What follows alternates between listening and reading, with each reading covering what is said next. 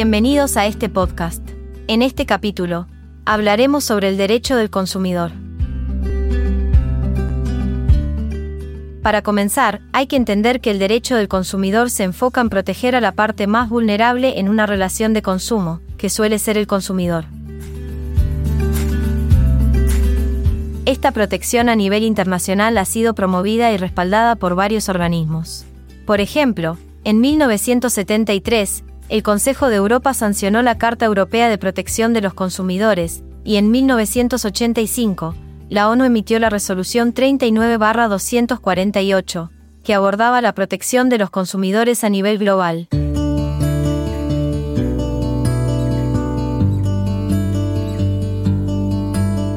Por su parte, en Argentina, el derecho del consumidor ganó importancia gracias a la reforma constitucional de 1994, que incorporó el artículo 42 a la Constitución.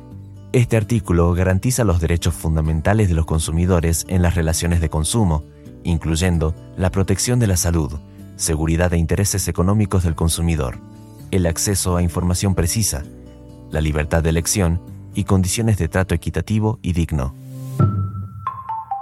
El artículo 43 de la Constitución también introduce la acción de amparo, que permite a los consumidores presentar reclamaciones colectivas a través de sus representantes legales.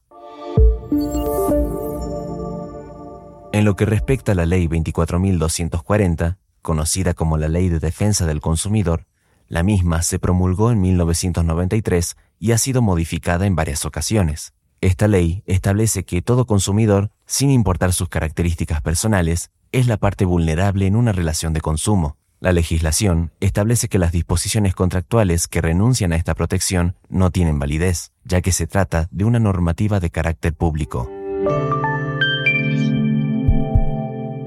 Continuando con este tema, vamos a observar que el Código Civil y Comercial regula los contratos de consumo, estableciendo los derechos y obligaciones de las partes involucradas en estas relaciones comerciales.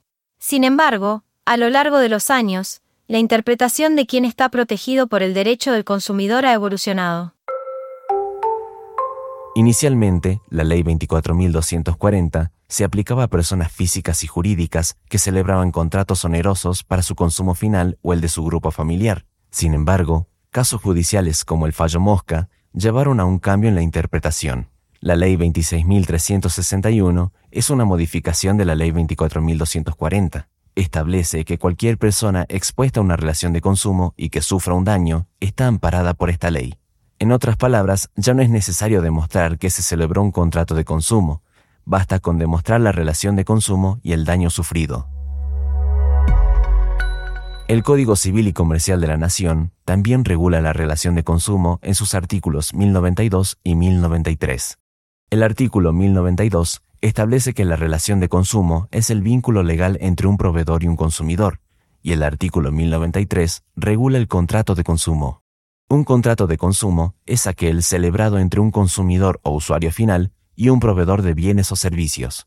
Este contrato debe tener como objetivo la adquisición, uso o goce de bienes o servicios para uso privado, familiar o social.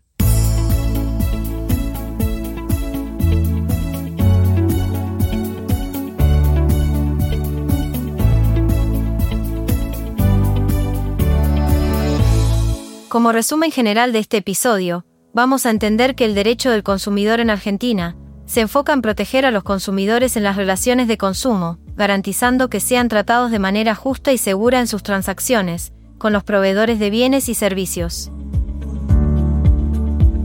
La legislación proporciona una amplia protección y prohíbe renunciar a ella mediante disposiciones contractuales. Además, el concepto de quién está protegido evolucionó con el tiempo, incluyendo a personas expuestas a relaciones de consumo. Esto fue todo por hoy, recuerden ver la teoría en los libros, no solo en el módulo. Los esperamos en el próximo podcast de la carrera.